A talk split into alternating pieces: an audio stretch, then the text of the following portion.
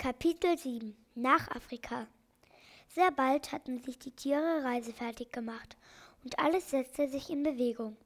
Im Hause blieben nur noch die Häschen und Kaninchen, Igel und Fledermäuse zurück. Als die Tiere ans Meeresufer kamen, sahen sie ein wunderschönes Schiff. Auf einem kleinen Hügel stand der Seemann Robinson. Zusammen mit dem Ferkel Nafnaf und dem Affen Chichi halfen Tanja und Vanya dem Doktor, die Koffer mit den Arzneien zu tragen.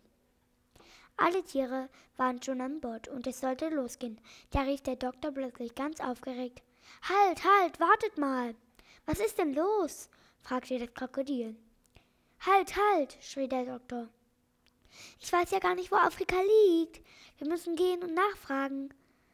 Da lachte das Krokodil. Das brauchst du nicht. Sei ganz unbesorgt. Die Schwalbe wird dir zeigen, wohin du segeln musst. Sie war ja schon oft in Afrika. Die Schwalben fliegen doch jeden Herbst nach Afrika. Aber natürlich, sagt die Schwalbe.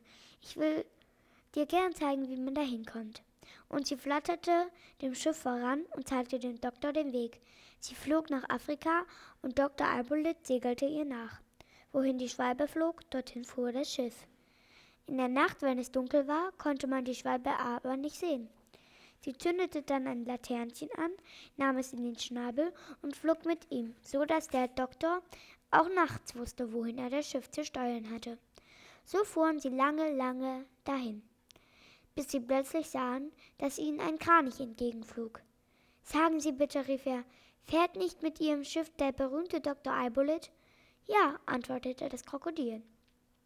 Der berühmte Dr. Eibolit befindet sich hier an Bord. Bitten Sie doch den Doktor, dass er möglichst schnell fährt, sagt der Kranich. Den Affen geht es immer schlechter und sie können es kaum noch erwarten, dass er kommt. Keine Sorge, sagt das Krokodil. Wir fahren mit vollen Segeln. Die Affen brauchen nicht mehr lange zu warten. Als der Kranich das hörte, freute er sich und flog davon, um den Affen zu sagen, dass der Dr. Eibolit schon ganz in der Nähe sei. Flott glitt das Schiff durch die Wellen.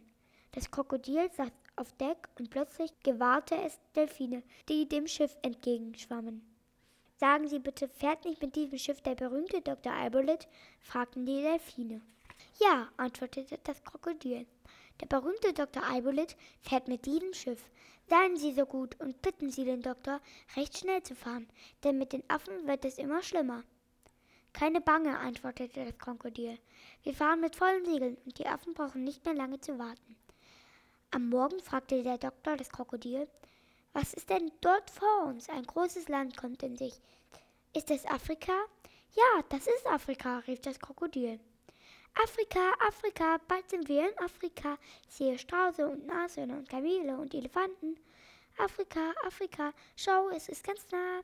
Afrika, Afrika, gleich sind wir alle da.